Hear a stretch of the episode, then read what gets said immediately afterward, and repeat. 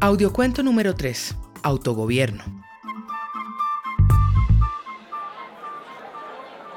Estaba dando una clase sobre derechos colectivos de los pueblos indígenas, un módulo dentro de un curso de capacitación de gestores legales interculturales.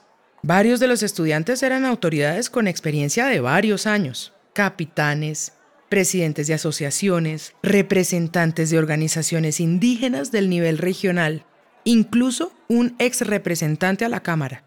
Estaba preocupada porque sentía que los hacía perder el tiempo con temas requete sabidos por ellos pero también se había inscrito un grupo de jóvenes sin ninguna experiencia. Así que tenía que asegurar que ellos entendieran estos conceptos básicos. La clase no avanzaba porque algunos de los líderes experimentados se mostraban inquietos. Estaban más habladores que de costumbre y se negaban a obedecer ante mis pedidos de silencio. Hacía calor y caía al tiempo sobre el tejado de zinc una lluvia insistente que no dejaba oír mucho. Un poco cansada y bastante molesta, pedí silencio. Y les llamé la atención por su falta de respeto para conmigo y con los jóvenes que sí querían aprender. Entonces, uno de los estudiantes que estaba generando el desorden pidió la palabra. Se veía indispuesto y creí que sería en contra de mí, de la clase aburrida, de mi impaciencia o incluso de los contenidos repetidos y conocidos por la mayoría de los estudiantes. Lo que dijo, sin embargo, me dejó asombrada.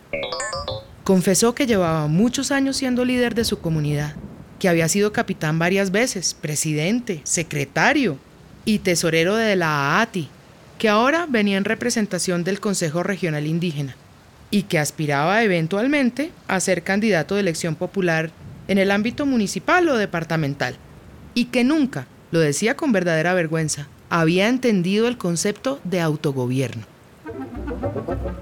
Que él había creído siempre, y que así se entendía en su comunidad y en su asociación, que autogobierno se refería a que quien era elegido podía gobernar como quisiera con sus propias ideas y en función de sus propios intereses. Que pensaban que eso era lógico, por la falta de remuneración de esos cargos que ha llevado a los candidatos a considerar que si gana la elección, los proyectos que logren conseguir son para pagar sus propias necesidades y las de su familia y hasta para lograr un ahorrito. Y que el ejemplo de los políticos no ha hecho más que mantenerlos en el error durante tanto tiempo.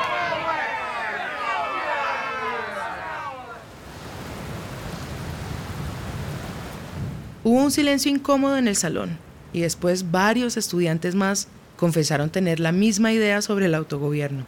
Se mostraron avergonzados y entendí el ambiente de malestar que había ido creciendo durante el desarrollo de la clase.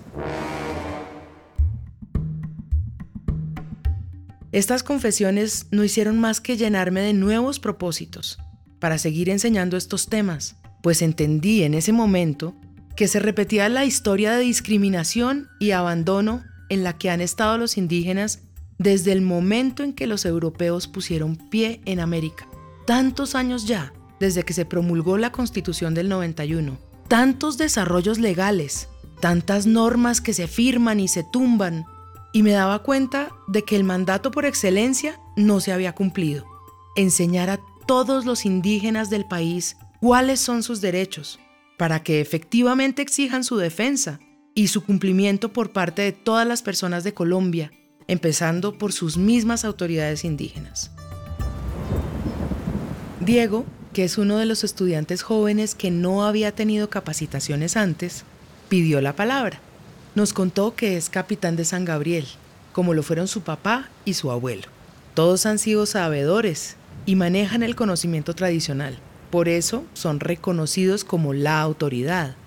Con gran naturalidad expresó entonces que ahora entendía que allí en su comunidad sí han ejercido correctamente el derecho al autogobierno, es decir, el gobierno según sus propias instituciones tradicionales, por lo que no hay elección popular de alcaldes, sino que son capitanes los mismos sabedores que se han ganado la autoridad con su entrenamiento, sacrificio y servicio de toda la vida. Ellos sí trabajan por el bien de la comunidad y no por intereses personales.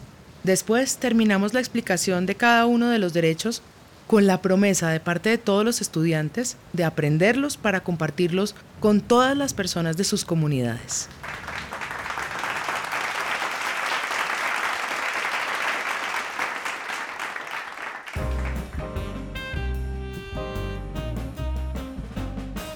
Para tener en cuenta, los pueblos indígenas tienen derecho a exigir que se enseñe en sus territorios todo lo referente al derecho occidental que protege la ley de origen, el derecho propio y las culturas indígenas en general.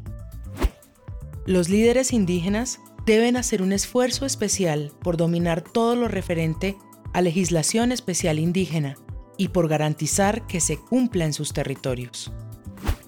No todo lo que viene de afuera es bueno. Para la muestra, el ejemplo que toman los líderes indígenas de los políticos en municipios y regiones, viciados por la corrupción, los malos manejos electorales, el individualismo y el mínimo compromiso por el bien común. Por el contrario, hay más sabiduría en las instituciones propias, las autoridades ancestrales, la ley de origen, los principios, valores y normas que defienden el bien común y la especial relación de los indígenas con el territorio. Sigue habiendo discriminación en el país en el hecho de que no se adecúan los programas educativos en territorios indígenas para que se incluyan los derechos de los pueblos indígenas como parte obligatoria de los planes de estudio. Es importante entender la diferencia entre autoridad ancestral y autoridad tradicional. El derecho a la autonomía se respeta cuando el gobierno es ejercido por las autoridades propias según los principios, los valores y las normas de la ley de origen y del derecho propio, lo que se ha llamado usos y costumbres.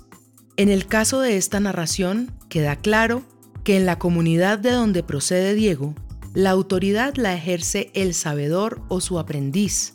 Su elección se hace respetando las formas propias de transmisión del conocimiento y por tanto de la autoridad, y que es deber de esa autoridad trabajar sobre todo por el bien de todos y no por el bien individual.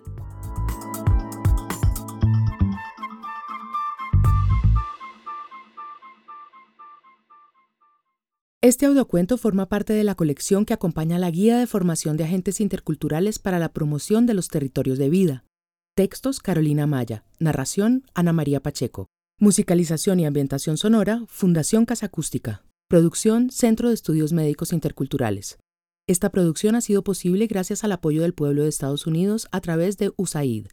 El contenido es responsabilidad del SEMI no necesariamente refleja el punto de vista de USAID o del gobierno de Estados Unidos.